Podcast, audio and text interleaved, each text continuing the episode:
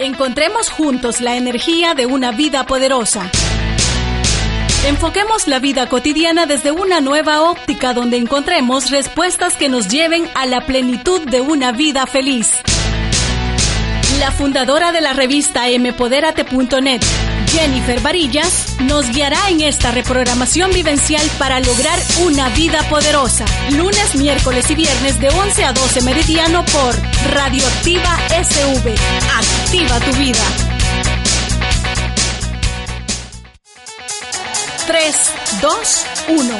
Llegó la hora de iniciar una vida poderosa con Jennifer Varillas, fundadora de la revista Mpoderate.net. Hola, ¿cómo están? Bienvenidos a Una Vida Poderosa. Estamos en este turno para empoderarnos. Bienvenidos a todos y a todas. Les saluda Jennifer Varías. Soy directora de la revista digital Empoderate.net y ahora voy a estar en esta hora empoderándolos a ustedes aquí en Radio Activa SV. Gracias por acompañarnos y hoy traigo un invitado sumamente especial.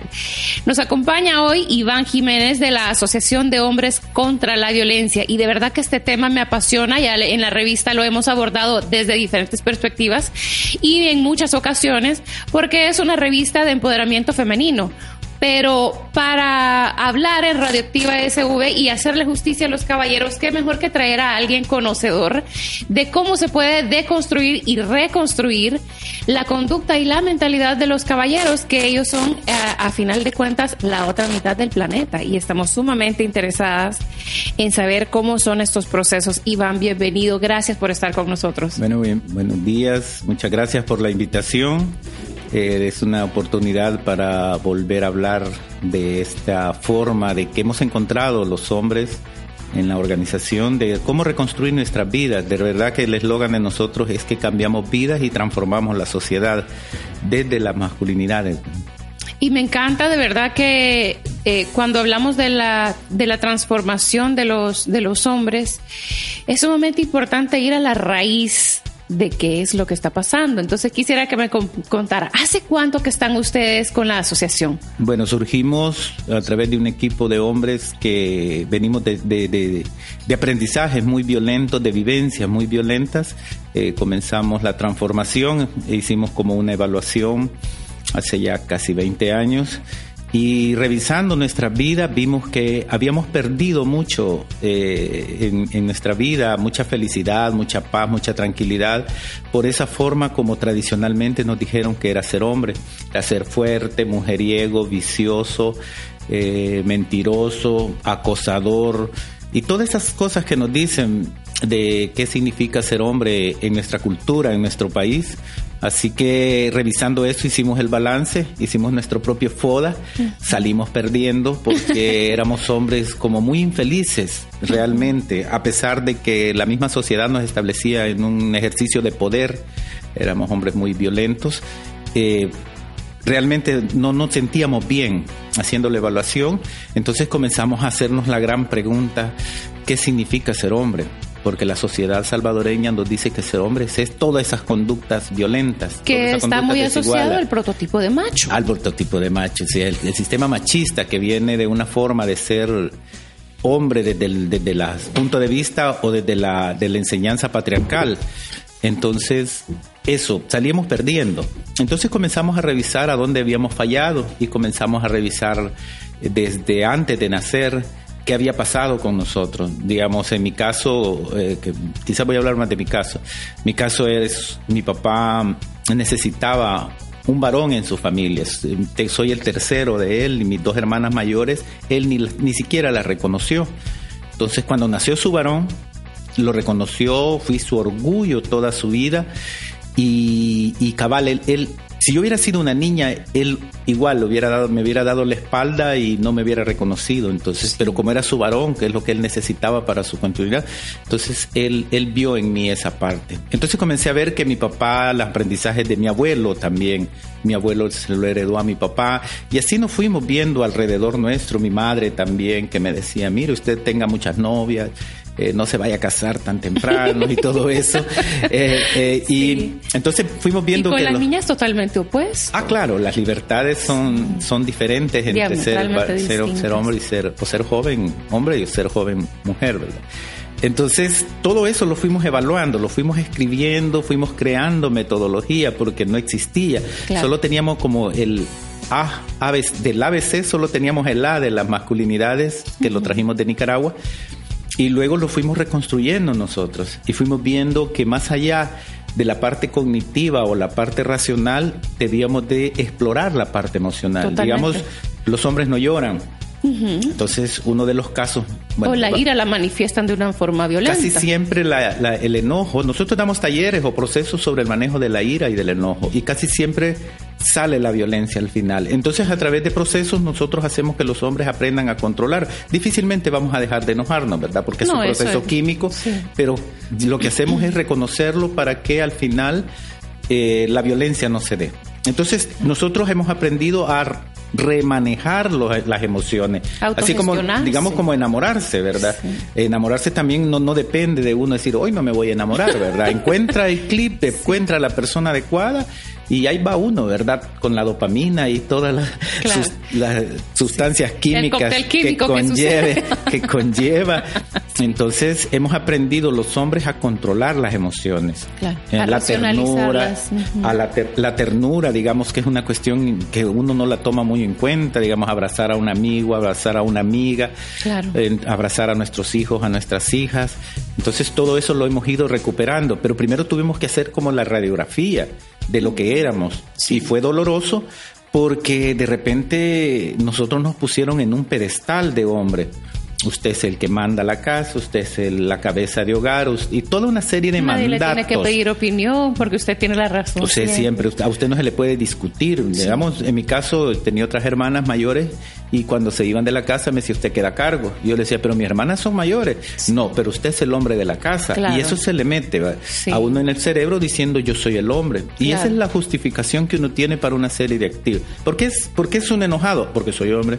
¿Por qué usted acosa a las mujeres? Porque soy hombre.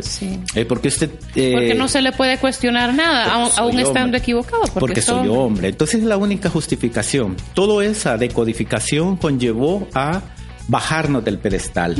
Casi nadie quiere ceder poder. Porque todo, todo, a todas las personas, hombres y mujeres, nos gusta estar en un ejercicio de poder arriba del resto. Pero nosotros tuvimos que reconocer que ser hombre es nacer con ventajas. Ve, El que se gana la gallina, el, Sí. el todavía. Yo pensé que en el 2019 ya no. Es- acabo de terminar procesos en el campo. En, en, en Cinquera, estuve en Suchitoto, en Aguilares, he estado en Tecoluca, he estado en un montón de pueblos. Eh, Chiltiupán fue el último. Y yo pensé que esa- esas, esas leyendas ya habían terminado, pero no se sigue el hombre. No, si Eh, eso se perpetúa. y luego vamos viendo que si es niño, ya comienzan a condicionarlo. Por su sexo biológico, comienzan a condicionar- comprarle la pelota de fútbol, comprarle carritos, comprarle las herramientas para que se convierta en hombre. Sí, claro. Entonces lo van poniendo siempre en un ejercicio. Y de hay poder. del niño que sienta curiosidad por chinear un bebé de, de hule, por, por agarrar un muñeco de la hermana. Va a ser severamente castigado. Sí, criticadísimo, burlado. etiquetado y Sí. todo eso. Entonces, eh, todo eso, esas revisiones las hacemos nosotros con los grupos de hombres. Claro. Porque muchos de los hombres nos llaman, eh, de hecho voy a- vamos a comenzar un proceso allá en, en Perquín. O sea, me tengo que movilizar para San Miguel en... Entonces, a ir a ¿Y trabajar. cómo con- hacen? ¿Cu- ¿Cuánto tiempo toma un taller si usted trabaja con esta gente? Bueno, Porque, de- wow, depende, es tocar. depende el, el- el tiempo que nos dan. Digamos, con el ANDA hemos, hemos hecho una, can- una carta de entendimiento. Ajá. Ah, os contarles que todos estos procesos son gratis, porque nosotros en la organización no tenemos salario. No tenemos salario, somos voluntarios, somos hombres muy comprometidos y convencidos de que los hombres debemos de cambiar y podemos hacerlo, siempre y cuando encontremos eh, la combinación o la llave adecuada. Entonces nosotros, cuando usted me dice, o sea, yo voy para San Miguel, voy con mi dinero, o Sí. muchas veces logro decir que me paguen el bus o me den la comida, porque voy y duermo en donde mis amigos, digamos. Entonces, eh, con Anda hemos hecho una carta de entendimiento. Siempre es por sus propios medios, entonces. Ajá, entonces Anda nos da transporte, Anda nos da el, el alimento, si es todo el día, si es hasta mediodía, pues no. Entonces nosotros igual, ¿verdad? Yo vivo de mi trabajo, yo trabajo en otra cosa y convencido de esto le aportamos a eso. Yo, cada vez que un hombre sale de ese esquema de violencia que dice, mira Iván, me voy a someter a los talleres de manera voluntaria y voy a ir llevando los pasos adecuados. Para nosotros en, el equipo, porque el equipo ya es multi, multidisciplinario, o sea, ahí tenemos jurídico, tenemos eh, psicólogos, trabajadores sociales. Tenemos una serie de, profesiones que nos están aportando desde la ciencia. Entonces, cada vez que un hombre se sale de eso, para nosotros es la ganancia que tenemos. Y la verdad que el impacto social que crean ustedes es sumamente multiplicador. De verdad que por la misma situación en la que se encuentra el país, transformar a un hombre es transformar a más vidas, o sea, porque es como incide directamente en ellos. La sociedad es androcéntrica las mujeres históricamente han venido luchando por los cambios y les ha ido costando. Cuando un hombre cambia, rápido lo miran a uno y dicen es diferente, es un hombre... por la misma condición de la ah, cultura. Correcto. Eh, uno de los, quizás de lo que ahorita, de lo que más nos, nos emociona tenerlos es el primer grupo de mujeres en atención terapéutica producto de la violencia de pareja. Sí. Entonces, eso no lo manejamos públicamente, pero sí es un, tenemos un grupo de mujeres que está trabajando con nuestros profesionales eh, de manera voluntaria, de manera gratuita, en procesos de recuperación de sus vidas. Y el otro que nadie le, ha, no, nadie le había puesto atención, eh, porque para nosotros la violencia, en el caso de la violencia contra la mujer y la niñez, es una conducta aprendida. Sí. Y todos se van a condenar pero nadie a rescatar. O sea, desde pequeño a uno le fortalecen las, las, violencias, pero nadie se ha puesto a, a, rescatar esto. Y trabajamos el primer protocolo de atención de hombres que ejercen violencia contra la mujer y la niñez, que es convencer a estos padres, a estos hombres, de no ejercer violencia contra la niñez y contra sus parejas. Entonces lo estamos atendiendo, hemos cambiado también, estamos en, en, la, en una granja de presos y también varios de los que ya van saliendo se van incorporando y nos dicen, mire, yo ya aprendí a que la violencia no es la vía para solucionar los problemas y yo ya modifico mi conducta, me dedico a mi familia, yo ya dejo de ser un delincuente. Y también son de las grandes cosas que nosotros hemos hecho y no lo podemos publicar mucho porque eh, las cuestiones de seguridad. Sí. Pero, pero sí ya creo que es la época que la gente sepa que los hombres nos estamos transformando. Estos espacios, el, hecho que nos inviten acá, el hecho que la misma, bueno, la radio, que ya vamos a tener nuestro propio programa, y luego eh, nos permitan incidir en las personas jóvenes, va a ser esto más grande. Sí, claro, y como le digo, de verdad que la incidencia que tiene precisamente por nuestra cultura eh, eh, es bien esencial, porque cuando un hombre deja de ser violento, deja de ejercerlo contra los demás. Entonces, definitivamente que hay un efecto multiplicador. Iván, ¿qué es lo que les hace en el caso suyo? ¿Cuál fue su punto de quiebre? ¿Qué es lo que lo hizo decir, no, esto no está bien? Porque hay hombres que viven, bueno, mueren y, eso ha pasado pues generaciones, miles de años. Se mueren, miles de hombres han muerto, millones han muerto, sin saber y llegar a ese estado de conciencia donde hay un punto de quiebre y dicen, no, es que esto no es vida, mejor lo cambio.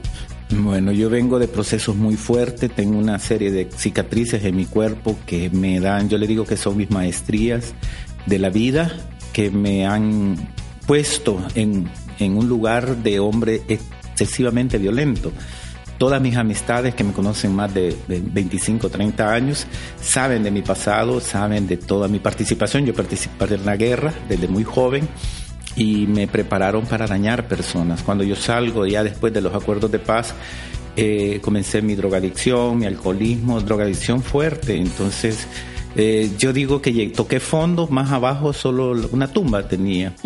Entonces, eh, luego me doy la oportunidad a cuestionar el modelo, o sea, que yo, yo también soy víctima, o todos los hombres, hombres y mujeres somos víctimas de esos aprendizajes, entonces yo comienzo a cuestionar y a preguntarme qué, qué, qué estoy haciendo yo, siempre he estado peleando por una mejor sociedad, pero usted dijo algo, me fui al origen, si yo no cambio, no voy a transformar la sociedad porque esto no se da por decreto. Aquí pueden tener las mejores leyes, la Asamblea puede sacar eh, la mejor ley de, en contra de la violencia o pueden haber planes del gobierno de, de querer erradicar la violencia, pero si no nos vamos a la raíz, si no nos vamos a cuestionar al ser humano, a la persona, decir yo voy a salir de esta violencia, lo que hemos estado haciendo con los presos, presos, delincuentes, nos mandan a los más asesinos y de repente nosotros a través de los procesos durante mucho tiempo eh, los convencemos de dejar la violencia. Mucho tiempo, hablamos de meses. De meses, correcto. Los procesos duran seis meses, eh, estando todos los lunes con ellos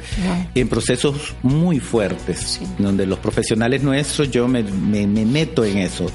Eh, yo casi siempre termino súper cargado de emociones, o sea, como muy... Y debe tener usted su propio proceso, digamos, de, depuración. de hecho, me ha, me ha costado eh, relaciones de pareja, porque yo vivo solo con mi hija.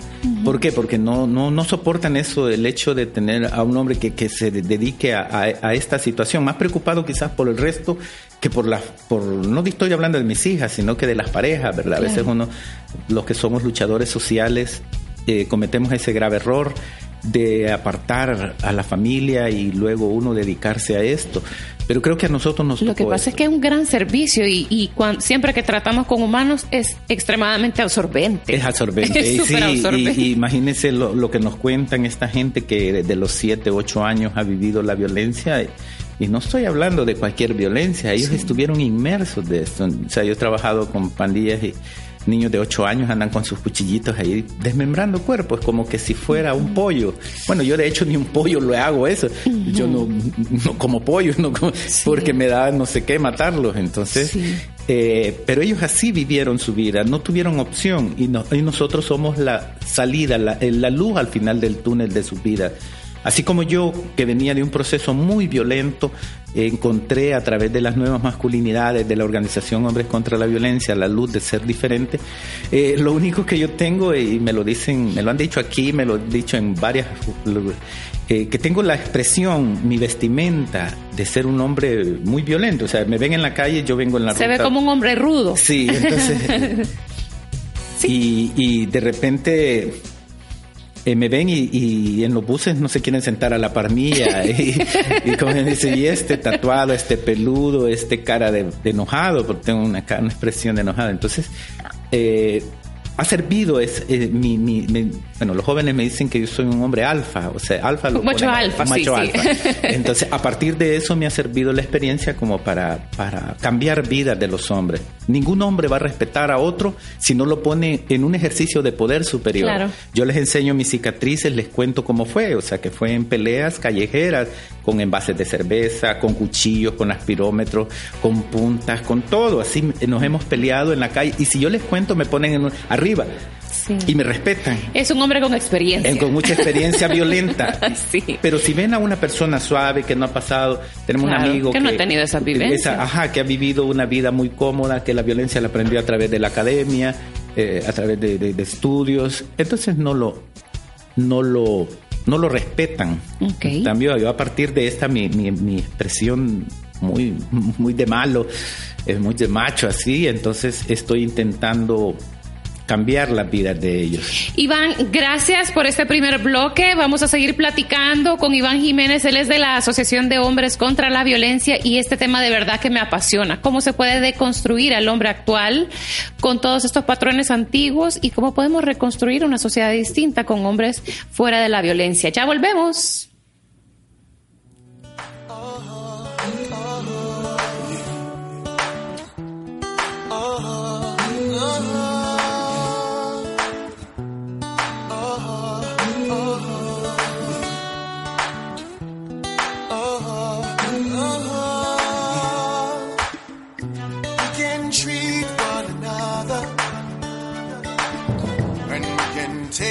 Ourselves higher.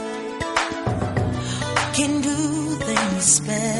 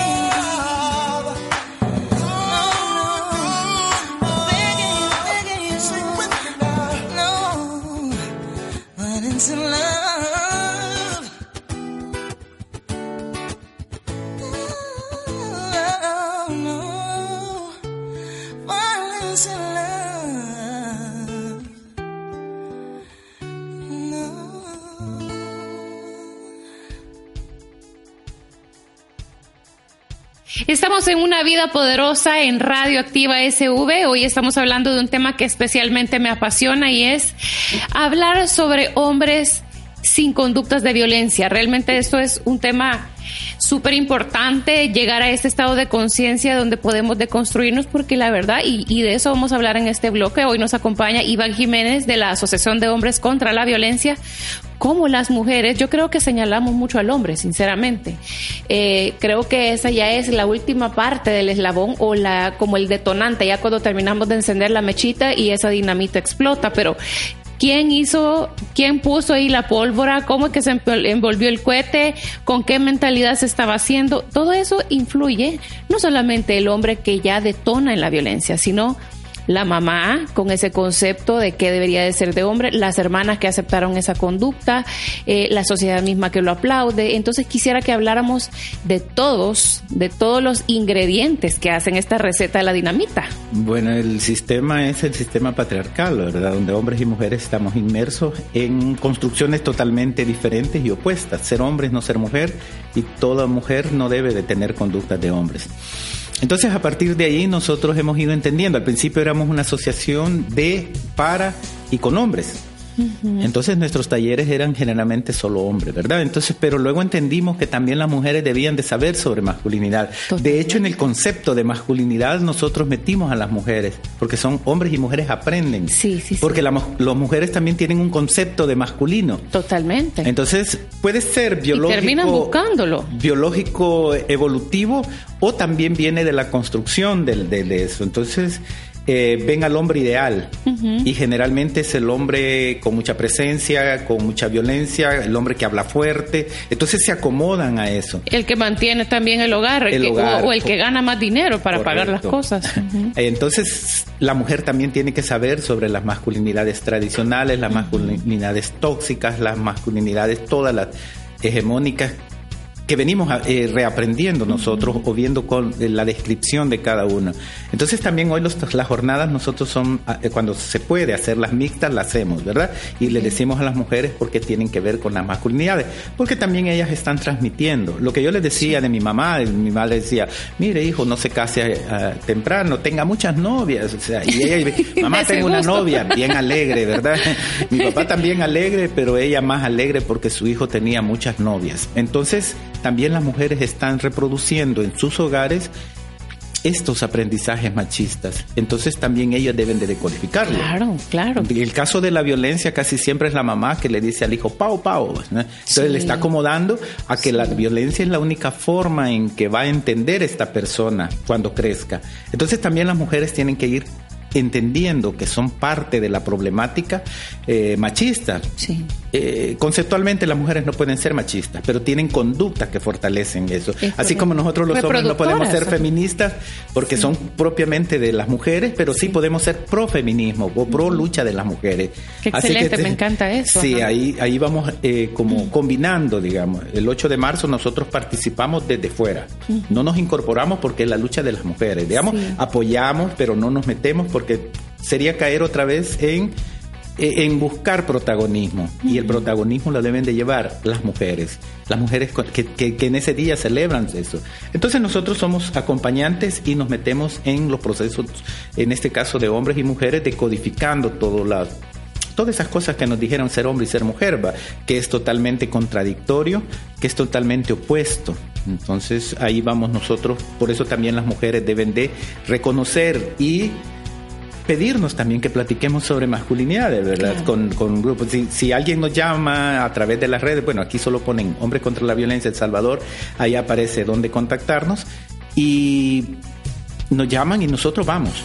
Nos dicen, mire, pero no tenemos recursos. Ah, pues veámoslo ahí, un papelógrafo o una charla para nosotros es importante, ¿verdad? Si hay recursos, pues qué bien, pero si no hay, pues con solo el llegar y tener el contacto nosotros hemos aprendido como muchas técnicas de convencimiento para hombres y mujeres de cómo ir desmontando todo eso a partir de la experiencia personal. Esto tiene que ser academia, porque tenemos estudios académicos profesionales.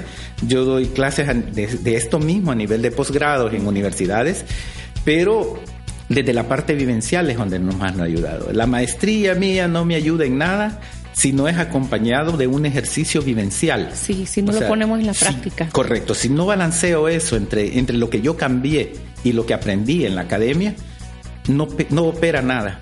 Entonces yo le hablo de Gramsci, yo le hablo de, de todo lo de la, de, la psicología, de, eh, bueno, Badinter, eh, campos y salas en Costa Rica. tenemos un montón de, de, experiencias académicas, pero también la vivencia propia. Nosotros a los, a los hombres le preguntamos, ¿qué siente? ¿Mm? ¿Qué, sentía cuando mamá o papá le pegaba? Más allá de sentir el dolor físico, hay una técnica que me encanta, me gusta, se llama mis heridas, y a los hombres lo llevamos desde lo racional a lo emocional en un momento. Muchos hombres nos han dicho, no, es que yo soy muy fuerte, y yo a veces le pido permiso a la gente y le digo, déjeme platicar con él un ratito. Cinco o seis preguntas y el hombre se quiebra. Comienza a sentir, si sentía odio, ese es un sentimiento, odio. ¿Y qué quería hacer? Golpear a mi padrastro que le pegaba a mi mamá y me pegaba a mí. Ah, entonces, ahí nos vamos. Claro. pasamos de la parte puramente racional, de los golpes, del dolor físico, a la parte emocional. ¿Qué siento cuando me pegan? Claro. Entonces luego le hacemos la vuelta, porque esto no se puede quedar así. Sí. Hoy usted golpea a sus hijos cómo cree que se sienten ellos. Y lo ponemos en condición, yo como parte de, recibir violencia, pero hoy yo como parte de, ejercer violencia. Entonces ahí quebramos al hombre. Y media vez un hombre se quiebre. El hombre, la mentalidad del hombre es tan frágil. Todo dice, es que los hombres somos fuertes. Mentira, los hombres somos los más débiles. Le tenemos miedo a la soledad, le tenemos miedo a un montón de cosas. Y a través de la prepotencia, a través de la violencia, nosotros queremos mantener esa hegemonía de poder. Pero entonces nosotros a través de esos procesos llegamos y les desmontamos todo. Digamos, eh, el 31 voy para Anda, San, Santa Ana, y de entrada me habla la jefa de una unidad ahí y me dice, mire Iván, la jefa es una ingeniera. Hay 150 hombres, pero quieren hacer una carta para quitarla porque ellos no se quieren dejar mandar de una mujer. Entonces yo mi mentalidad va de cómo les desmonto a estos hombres sí, sí. las capacidades que tienen las personas, independientemente sea mujer y hombre. Entonces yo ya manejé mi, mi, mi- cómo voy a llegar. Y son 150 hombres. En el transcurso de un Le día deseo yo tengo... suerte. Sí, me- pero lo que, lo que quiero decir es que la gente tiene confianza porque nos ha visto en nuestro proceso. Eh, llegamos y la gente se queda impactada a decir es cierto. Yo hago una escalera de poder, eh, así en un papelógrafo la hago y los hombres dicen, es que yo no soy misógeno. A mí las mujeres yo igual las veo. Y a través de una, una técnica que yo tengo, los convenzo que de repente, "Ah, es cierto, yo eso lo hago. Entonces los voy convenciendo que realmente tenemos conductas misógenas. Digamos, no nos nosotros, damos cuenta. nosotros nunca decimos nosotros no somos machistas, porque hemos pasado por el molde. Decimos somos machistas en deconstrucción y ya son 20 años. Así como dicen los alcohólicos anónimos. Yo acepto que soy alcohólico, pero estoy en, en constante. Lo primero que nosotros hacemos es la técnica de los alcohólicos anónimos. Me gusta eso, porque dice aceptar yo soy un hombre violento. Claro. Entonces, que estoy en un proceso eh, de, de construcción, de desmontarlos, esa es otra cosa, ¿verdad? Pero, pero yo sigo siendo un hombre violento. Nosotros estamos trabajando una cosa que se llama micromochismo o microviolencia. Sí, exacto. Y eso es lo más sutiles. invisibilizado. A veces las esposas o las compañeras de otros hombres dicen, eh, es que mi esposo me quiere. Mira cómo me vas a llamando. No sabe la intención de que ta- pasarle llamando. Mira, Es yo te quiero. celo. ¿Dónde estás? ¿Con quién estás? Sí. ¿A dónde vas a ir? Entonces, Sí. hay un Ese discurso oculto. Sí. Entonces, que está cayendo. Entonces, nosotros hacemos, visibilizamos todo eso a Sí. través de esquemas, a través de estudios. La academia es importante para nosotros. Antropología, psicología, sociología, todas las ciencias están ahí. De repente yo no sé ni qué estoy hablando, que desde qué ciencias, economía, Claro. en todo. Y, y Porque así es el ser humano de complejo. es complejo. Exacto. Eh, él nos dice, nosotros somos una madeja de, de traumas, pérdidas, o sea, somos una madeja, entonces nosotros cortamos en un punto de la vida y comenzamos a trabajar hacia atrás y hacia adelante, hacia, hacia adelante comprometiéndonos a dejar esos ejercicios. A veces en los talleres de paternidad le digo a los hombres, a mí no me preocupa que usted le haya pegado a su niño hoy en la mañana, me preocupa que lo vaya a hacer de aquí en adelante. que al ¿Por salir de aquí lo vuelva a hacer. Porque desde pequeño nos enseñaron que el cincho, de hecho en los memes, nosotros estamos constantemente criticando. Este fue mi psicólogo y aparece una chancleta. Cabal. En nuestra práctica, en, nuestra, en, en todo, estamos convencidos que ningún golpe, insulto, grito hace mejores personas. Si usted Sí, educa, cría con amor, eso va a recibir y eso va a reproducir. Claro. Mi hija tiene 16 años, vivimos los dos solos. Y ella es, es producto de este.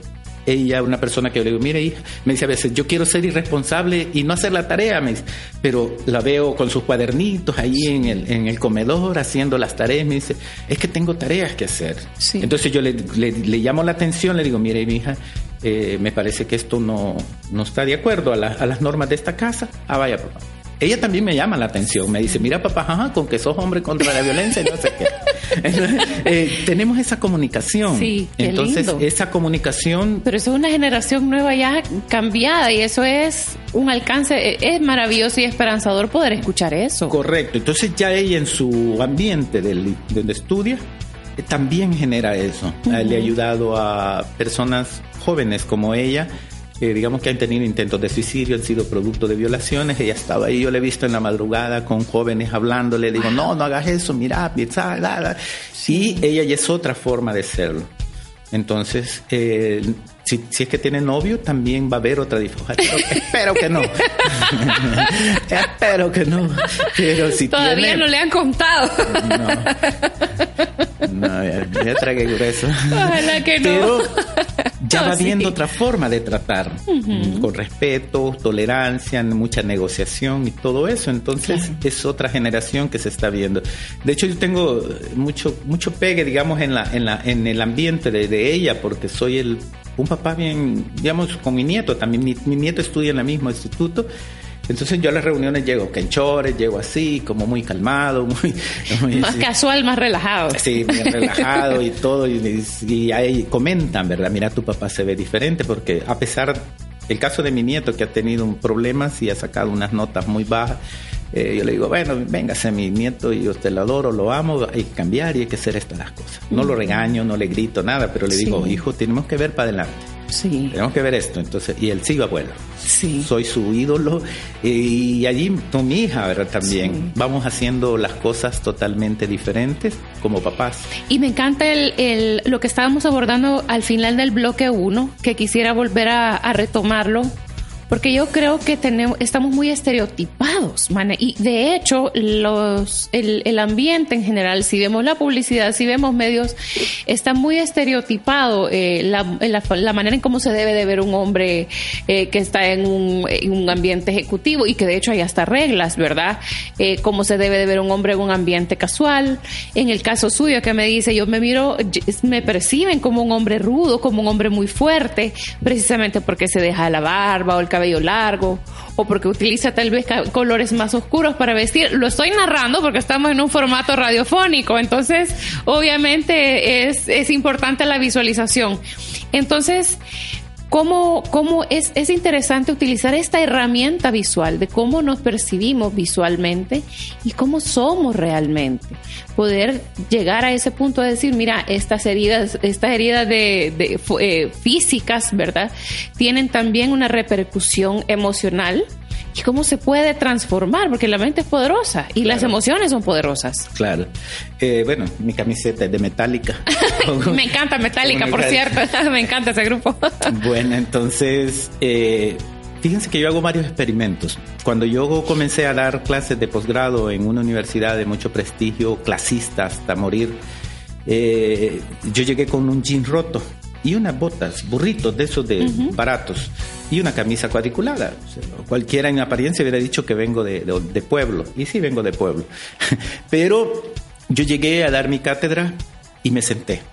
Pasaron los es el estudiantado de ahí, que profesional en la mayoría, porque era posgrado en- dentro de una maestría. Entraron y todos me vieron y lo sentí, lo vi con un desdén, como quien dice, y este es el que va a hacer la limpieza o este es el que hace eh, el café, el que nos va a servir el café. Entonces yo los dejé porque son mis experimentos personales, Sí. porque quiero de- demostrarle a la gente que se deje, no se deje llevar por las apariencias. Sí. O sea, las emociones, los sentimientos, las formas de comportarse no tienen que ver con esto de metálica, esto, este, esto jeans y todo esto. Tiene que ver con conocer a las personas, con entablar una plática. Correcto. Entonces, eh, cuando dijeron mi currículum allí en eso, mi, mi- mi amigo que es mi jefe en la- allí en esa universidad, entonces todo el mundo se quedó impactado y les presento a Iván sea, y contiene esto, estudios académicos de allí y todo, "Ey, y ha estudiado, puede leer. Entonces, y luego comencé a hablar al final de esa de ese, de ese periodo de estudios, eh, fui uno de los más nombrados. De, de hecho, hicimos un, un ejercicio dentro de la misma cuestión que me tocó irme a Conchagua. Conchagua queda hasta Sí, súper lejos. lejos, sí. Eh, Me iba aquí a las 4 de la mañana, yo estaba en la terminal y tenía que estar allá a las ocho y media. Entonces, me tocaba viajar. Sí. Hicimos una marcha en contra de la violencia con la gente que, estu- que estaba estudiando este módulo. Entonces, para mí fue muy satisfactorio. Yo les decía, miren, no se dejen llevar por las apariencias. En la Universidad Nacional eh, estamos trabajando con estudiantado de trabajo social y en la UPED también. Y siempre les cuestiono eso. A veces me preguntan, mire, ¿y usted ha estudiado? Y yo, "Eh, sí, pero aquí no vengo a, a decirles mi currículum, como son procesos eh, voluntarios, gratis, entonces yo no tengo por qué dar mi currículum. De, Y la gente está con esa expectativa, de verdad que, pero es nuestra mismo, nuestro mismo condicionamiento a que, a que inspiran respeto las personas. Tiene que andar con corbata, Sí. dices, para, para que uno aparente saber. Así y muchas es. veces la gente de corbata solo se aprende el discurso. Y ni su siquiera lo práctica- piensa, Y sus sí. prácticas son totalmente de desigualdades. Y nosotros llevamos acompañado la parte del discurso y la parte de nuestras prácticas. Claro. Hemos aprendido a balancear y ser coherentes entre lo que decimos y lo que practicamos. Y eso creo que es uno de los mayores retos, ser coherente y llevarlo a la vida y expandirlo. Vamos a volver ya en el tercer bloque. Estamos hablando con Iván Jiménez de la Asociación de Hombres contra la Violencia. De verdad que estoy encantada. Gracias por acompañarnos. Este tema, como les he dicho en repetidas ocasiones, me encanta, me apasiona. Y vamos a volver, vamos a poner un toque de música poderosa y ya volvemos. Thank you.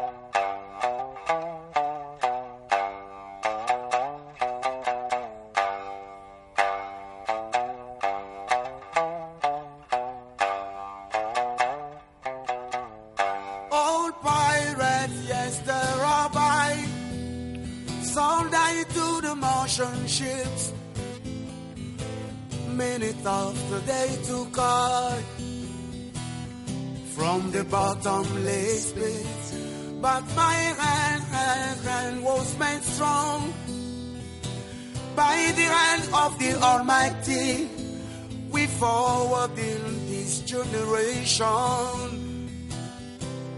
triumphantly. Won't you give to see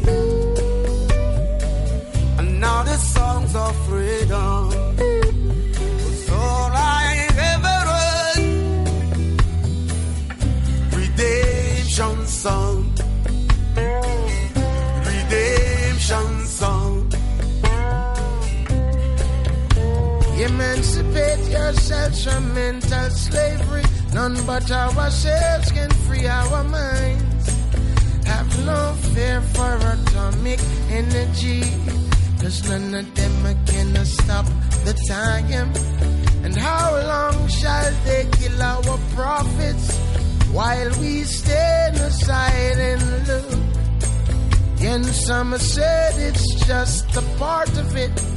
Well, we've got to fulfill the book. Won't you help me sing another song of freedom? It's all I ever had. Oh, redemption song, yes, Lord. Redemption song.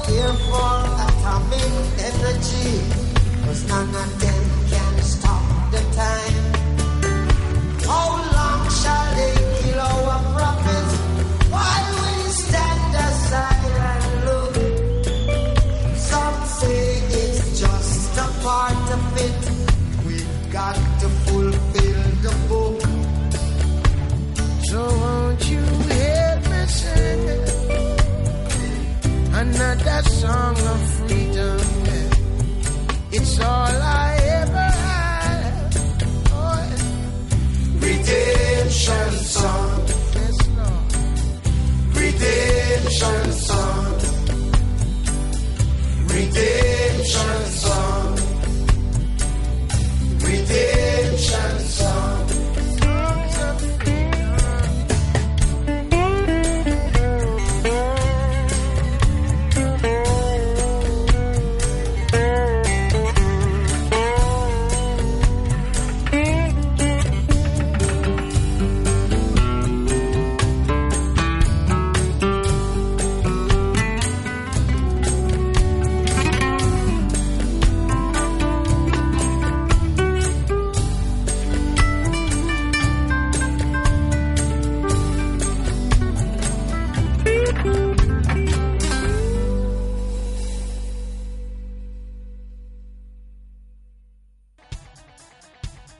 Estamos conversando con Iván Jiménez de la Asociación de Hombres contra la Violencia y la verdad es que todo, yo no, hoy sí que no he sentido el tiempo.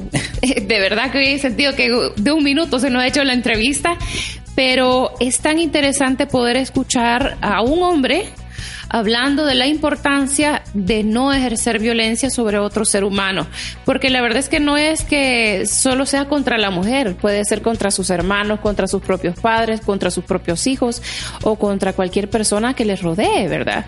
Y vemos, vemos escuchar a un hombre que se ha dedicado realmente a hacer esta labor humanitaria extraordinaria realmente de poder despertar estas conciencias y de configurar, de codificar ese disco duro de milenios realmente. Eso es, o sea, es un trabajo muy joven lo que ustedes están haciendo, hablar de casi 20 años en comparación a miles de años de, de machismo con micromachismos, ¿verdad?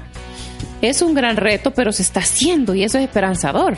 Eh, después de tanto tiempo nosotros, bueno, yo eh, fui fundador de este equipo Soy el más antiguo que vengo trabajando, siempre he estado convencido de este trabajo. Eh, estoy convencido también que no da de para comer, porque es un trabajo más de voluntario. Como toda la labor Acabo de renunciar a un trabajo estable y con, con un salario muy bueno. Yo digo, si no, me, si no renuncio, esto no va a salir adelante. El hecho de tener el espacio, de estar aquí a cualquier hora o en cualquier lugar, eh, que me llamen, eh, ha valido el esfuerzo. Yo no le llamo sacrificio. Es un pequeño esfuerzo que yo estoy haciendo para cambiar la sociedad, para modificar todos estos aprendizajes. Y dejar la zona de confort me ha llevado a repensarlo, a decir, eh, sí, a balancear la parte financiera con la parte de mi casa, la parte de eso, pero vale la pena. Yo creo que todo esto ya va a pasar. Eh, espero tener consultorías un poquito, no bonitas, así decir, me voy a ser millonario, no, nunca he querido ser millonario, pero sí he querido tener, eh, por lo menos que alguien diga, Iván ha hizo algo por la sociedad y creo que ya hay personas que han cambiado sus vidas gracias a mí. El director de, de la zona oriental era un joven pues, psicólogo clínico, era un tipo de la calle, de esos blin blin que andaban peleando, peleando entre, entre, entre colonias. Perdón, mi ignorancia, ¿qué es bling? Bling bling son de esos que usan muchos collares Ah, y ok. usaban unas camisetas con grandes collares. Entonces, él una vez eh, lo golpearon, pasó inconsciente en un hospital por. O sea, por fue una verdadera paliza. Correcto, vendía drogas y todo. Cuando nos encontramos en un proceso, eh, hizo clip. Eh, yo en una de mis, de mis, ¿cómo se llama? De mis dinámicas, eh, construyo una historia de vida. Yo voy mostrando algunas imágenes y ellos van construyendo, poniéndole nombre a un personaje, a la relación y todo, hijos y todo. Entonces él hizo clip. Al final se me acercó y me dijo, porque es una relación de pareja, me dijo, esa es mi mamá, me dijo. Entonces yo vi a mi mamá eh, hace mucho tiempo cuando mi papá le pegaba. Entonces mi papá ya murió, me dice todo. Me contó un poco la historia de su vida y me dice, y yo veo a mi mamá hoy, una mamá totalmente diferente, tiene su programa de radio, trabaja en una iglesia cristiana y es una mujer bien dinámica. Y me dice, yo antes la veía toda eh, así... Victimizada, realmente. Y- y- pero hasta no se, no, se, no, se, no se sentía bien, no se maquillaba, no sé nada, y ella se, era, estaba... Sí, entonces yo pongo dos imágenes de mujeres, va, una así como, como en sometida y otra ya en, en eso. Entonces él hizo clip con eso, desde entonces no se nos ha despegado, eso ya casi 10 años que viene eso, entonces él es uno de los aportes. Entonces esta persona, como él, ha habido varios que se me han acercado. En Sinquiera un grupo de 50, pe- eh, pedagógicamente no pueden haber más de 25, 30 lo máximo. Pues ahí me metieron 50 en un proceso súper largo. Pero es que hay una gran necesidad. Entonces, hombres campesinos de las comunidades, el Carao, la comunidad tal cosa, a la evaluación que hicieron en el año, yo no pude estar el año pasado porque me hicieron una operación. Entonces, eh, terminé el proceso, no fui a la graduación, pero sí terminé. Le hicieron una evaluación y las mujeres de las comunidades decían, estos hombres son diferentes. No son los mismos de hace seis meses, que nos acosaban, nos silbaban y nos decían cosas. Hoy son un hombre diferente. Pues hay que llevarlos a las empresas de construcción, a usted.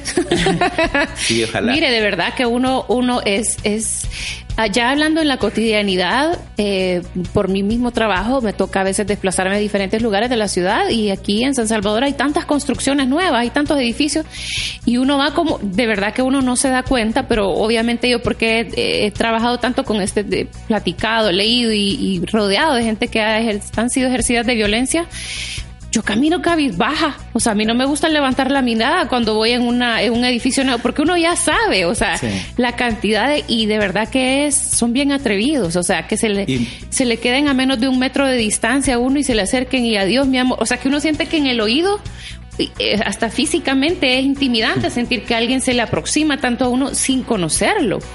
Y, y sucede todos Cuando los días. nos llaman para hablar sobre el acoso, y con hombres específicamente, lo llevamos al plano individual. Difícilmente un hombre solo va a acosar a una mujer.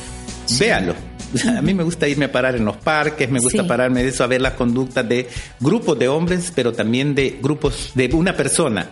Pasa el hombre, a lo mucho medio la ve de reojo y sigue caminando. Sí, Si va solo sí. se une con otros más y agarra fuerza. ¿Por qué? Porque desde la antropología eh, el hombre se ha educado en manada. como vil animal, como vil gorila, como vil lobo, como manada. Todos los aprendizajes de los hombres han sido en comunidad. Digamos, cuando tuvimos la primera novia en, en la, en la adolescencia, la pusimos a disposición del grupo. Ando con fulana. Mentira que le iba a interesar la- lo que dijeran las mujeres. Ni mi mamá ni mi papá, no. ¿Qué decía mi amistad, es mi cherada? Entonces, si este grupo le daba la aprobación, seguía. Si él decía, no, hombre, mira que muy gordita, que muy negra, con lo que sea. él le decía no, porque él depende de un grupo. Sí. Los hombres somos La aprobación colectiva. colectiva. Los hombres hablamos de sexo, mujeres, violencia y trabajo, pero siempre con nuestro equipo. Y ellos deben dar la aprobación. Ok. Entonces, y si no, el caso de las mujeres, eh, si no tiene muchas, tiene Es que un poco inventarlas. similar. Entonces, eh, tiene que inventar, tiene que demostrarle a los hombres que es un hombre muy viril. Un viril puramente en la parte de la sexualidad coital. Entonces, lo llevamos a la parte de la individualidad para desmontarles esto. O sea, los separamos de la manada. Sí. Entonces, por eso nosotros, en Hombres contra la Violencia, hemos aprendido cómo agarrar el punto alfa. Nosotros en los equipos de hombres machistas llegamos y hacemos una cosa desde la psicología que se llama orinar el territorio. Se oye horrible. Es como marcar. Marcar territorio. Yo les hablo, me ven. Sí. De hecho, cuando me ven, todo el mundo se queda. Hace poco fui a una reunión en una institución del gobierno y el jefe de recursos humanos se quedó viendo y, y dijo algo grosero. Ese tipo es de cuidado, dijo. Y la persona que me conoce dentro le dice, no, eh, Iván es un amor, Iván eh, ve la apariencia así grande, ogro, pero él es un amor, es un hombre que transforma a las personas. Se quedó, se quedó bien como, como dudando, ¿verdad? Incrédulo de esas Entonces, palabras. A partir de ese ejercicio de que nosotros somos los alfa, entonces la mayoría de hombres contra la violencia somos así, eh, como muy, muy, muy Muy alfa. muy alfa, muy alfa. Entonces, a partir de eso comenzamos a generar cambios, genera- comenzamos a generar el respeto y luego se los contamos. ¿Eh? A medida que van pasando, eh, se les vamos diciendo por qué hacemos las conductas esas. Porque si no, tenemos un amigo que es, es un gran psicólogo, pero él es un hombre gay, pero siempre le andan buscando y a él de repente le sale un ademán. Se lo acaban. Él, él no le gusta trabajar con grupos principiantes, sino que con grupos que ya atravesaron procesos Que ya y que ya ven, ajá, correcto. Entonces él nos manda a nosotros como, como punta de lanza. Hablando en el terreno. Entonces, de macho, macho, allá a él le toca venir porque Sí. es muy bueno, yo lo respeto mucho, pero... Sí, es que eso no desmerita. Yo, yo creo que la sociedad no está lista para entender eh, en muchos aspectos esos estereotipos. Entonces, todo lo que vuela. Yo les decía hace un tiempo, mire, pero hemos tenido un presidente que ha sido, es, es gay. Ah, sí, pero no se le nota. Entonces, lo- entonces, el problema no es que sea gay, el problema es que tenga Que se le note. conductas de mujeres. ¿Mm? Que tenga, digamos que movimientos de mujeres y todo eso. Ese es el gran problema de la, de la homofobia. y es que eso es lo chistoso. Las mujeres no tenemos esos ademanes. En realidad se Ah. ha vuelto caricaturizado. No, no, no, para nada. Y la otra cosa eh, que nosotros les hacemos ver, eh, el caso de, de los hombres, se me fue la idea, es maldito, bueno, la droga me tiene así. Llevo ya 23 años sin consumir droga. Yo cuando llegué a la calle, dormí eh, por mi alcoholismo y mi drogadicción, dormí en, la- en los parques. Paso con mi hija, mi hija sabe mi vida. O sea, yo no le oculto nada. Yo no le soy el super papá, no soy No, super ¿para nada. qué? Le digo, esta era mi banca cuando yo era borracho. le digo, cuando yo, hace muchos años yo tomaba, cuando era drogadito, le digo, aquí consumía droga y yo soy así. Para que ella vea que su papá no es un superhombre. Sí. Yo no quiero ser superior a nadie, no quiero estar arriba de nadie. Simplemente un hombre que ha ido cambiando. O aparentar algo. Aparentar algo que no lo soy. Soy un hombre que camina en el centro, ¿verdad? Que camina eso. Por lo tanto, la drogadicción me dejó esos vacíos. Así que a las juventudes les digo, no consuman No, droga. yo- no porque- se preocupe que hay gente que no no se preocupe yo soy súper despistada y en la vida he tomado alguna cosa así que no se preocupe café. todo se nos olvida El café no me puedo quitar. sí ya yo amo el café también Bueno, entonces nos llevamos a esos escenarios a los grupos de hombres para decodificarle desde la colectividad, pero nosotros nos ponemos en son de superioridad. Claro. Eh, le decodificamos. Digamos, otra cosa que hacemos, aparte de orinar el territorio, de decirle dónde vienen los, las heridas nuestras, es ponernos en una situación de desventaja. Yo a veces me pongo, cuando noto quién es el alfa, quién es el que manda el grupo, me pongo detrás de él. Él quiere verme yo detrás de él, hablando, hablando, y él Sí. se siente mal hasta que lo do queda Hasta en que- una cuestión de desventaja conmigo. Entonces a partir de ahí yo ya comienzo, agarro el control del equipo y comienzo a trabajar el desmontaje. Eh, hago mucha dinámica, casi nunca hago dinámica de tocarse porque los hombres difícilmente se van a abrazar. Sí, sí. Sí, realmente los espacios íntimos para los hombres, entre ellos es bien difícil la única forma en la que yo he visto que existe un, un, contacto físico que podría parecer muy íntimo es, por ejemplo, cuando alguien acaba de meter un gol o para celebrar algún sí. tipo de triunfo colectivo. Ahí sí siento yo que visualmente yo veo que se rompen esos protocolos y barreras de, de la invasión física, de, del aproximarse y, y obviamente es un apapacho muy distinto. Él quería una, él querían muchas veces las mujeres, aunque he visto mujeres ahora en los equipos de fútbol que hacen casi que lo mismo. Pero, pero sí, o sea, es en ciertas ocasiones que se rompen, ¿verdad? Ajá, Esas barreras. Pero tiene que ser en su ámbito, uh -huh. donde ellos dominan. Donde hay una empatía colectiva. Correcto, donde ellos dominan su todo eso y tiene que ser en esfuerzos de hombres claro. puramente. Digamos, yo, yo voy a, la, a los esfuerzos rockeros en, aquí en el país. Dentro de la parte rockera hay mucha solidaridad. Sí, pero sí. hay mucha fuerza también. Claro. Entonces, pero dentro de ahí se valen ciertas cosas, ciertos acercamientos. Digamos, yo pertenezco a la vieja escuela y llegan los jóvenes y ya platican con uno y tratan de conocer cómo era antes el rock y toda la cuestión. Entonces, pero hay un ejercicio siempre de poder. Entonces, para mí todos los escenarios sirven de escuela. Claro. ¿Para qué? Para reconocer toda investigación, todo conocimiento de la realidad se hace para transformarla. Aquellos que están mal. Entonces, yo voy a los parques, yo voy a todos los lugares a conocer cómo es que se está vivenciándola. Esta ejercicio de poder, uh -huh. más que todo el masculino en contra del femenino, digamos, sí. hombres cómo la ven, cómo la ven. Entonces, eh, me ha servido mucho el, todo, todo este de el, el, observar, el investigar y el transformar también, que ha sido lo más esencial para mí, transformarme yo para lograr transformar a la demás persona sería bueno hacer también, estoy pensando, que en mi mente vuelan tantas cosas que se pueden hacer con la asociación, pero yo pienso, Dios mío, en el grupo de corredores. Eh, de verdad que yo le confieso, yo dejé de correr por un pánico, de verdad, por un, pánico genuino a sentirme intimidada en la calle. O sea, hay, un, hay momentos en los que uno puede sentir que de verdad Claro, cuando uno va corriendo hay grupos que se te adelantan y grupos que se quedan atrás de uno y a veces hay como ciertos parches, espacios en el, en el terreno en que a veces la mujer se queda sola. Claro. Entonces, este, es como peligroso de repente para uno quedarse solo en, en un kilómetro, que se yo, 500 metros de distancia y que pueda suceder algo más que uno sale a correr entre 4, 5, 6 de la mañana, entonces es como es un tiempo bien solitario, ¿verdad? Una cosa que nosotros hacemos como énfasis en los hombres es generar el menor peligro o riesgo para las mujeres. Eh, a mí me ha pasado, yo a veces voy caminando y va una mujer adelante. Sí. Ella se siente súper mal de sentir un hombre, ella no sabe quién soy yo. Sí. Entonces ella no se fija, solo se fija en mi apariencia y ella siente la invasión que ella me va a tocar, me va a robar, me va a hacer cualquier cosa que hacen el resto de hombres. Entonces nosotros recomendamos a los equipos nuestros, a la gente con que trabajamos, que cuando vean una mujer en esa situación de desventaja, cambien de acera. Uh -huh. o, wow. o, se adelanten o Dios se muevan, mío, eso es empatía nivel se, Dios. Se mueva uno acá para, para crearle en la psiquis de la mujer sí. el menor riesgo, la mejor eh, que no está situación amenazada. de peligro, correcto. Sí. Entonces yo a veces he hecho ese, ese, esa, esa situación, me cambio de, de, hacer, yo sé que cambiarse calle a veces es, es suma, pero sí. vale la pena para que esa mujer ya no se sienta agredida por los hombres. Sí. Entonces, o no, acelero paso a modo de pasar súper lejos, no paso cerca. Me meto a la parte de la calle, camino rápido, o me quedo parado y me detengo a que ella siga su camino. Nunca me hubiera imaginado, de verdad, nunca me hubiera imaginado que que un caballero, que un hombre pueda llegar a ese nivel de pensamiento. Primero Dios, que más adelante en la historia podamos decir, caminamos los dos tranquilos a la par y ninguno de los dos tiene que tomar ninguna medida porque todo está bien.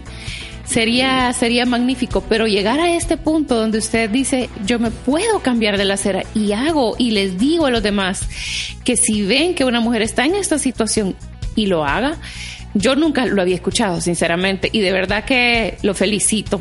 Mis respetos de verdad por su trabajo, que se siga multiplicando.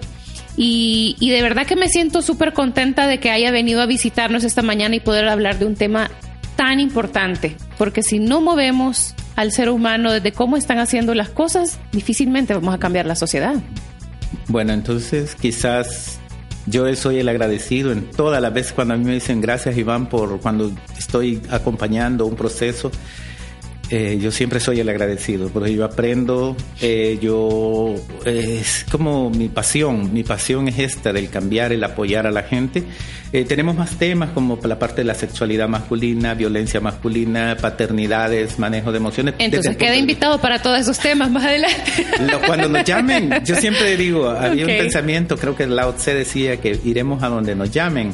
Entonces eso quedó presente y las veces que nos llamen, las personas que nos llamen, usted nos dice, miren, voy a hablar sobre cierta temática, pues aquí nos van a tener. Para eso renuncié de mi zona de confort para poder estar en todos los espacios. Muchísimas gracias, de verdad que encantadísima. Gracias por esta hora que le he sentido como un minuto, si no menos. De verdad que es un tema es un tema importante que se debe no se tiene que hablar una vez, se tiene que hablar todas las veces necesarias hasta que logremos ir multiplicando estos esfuerzos.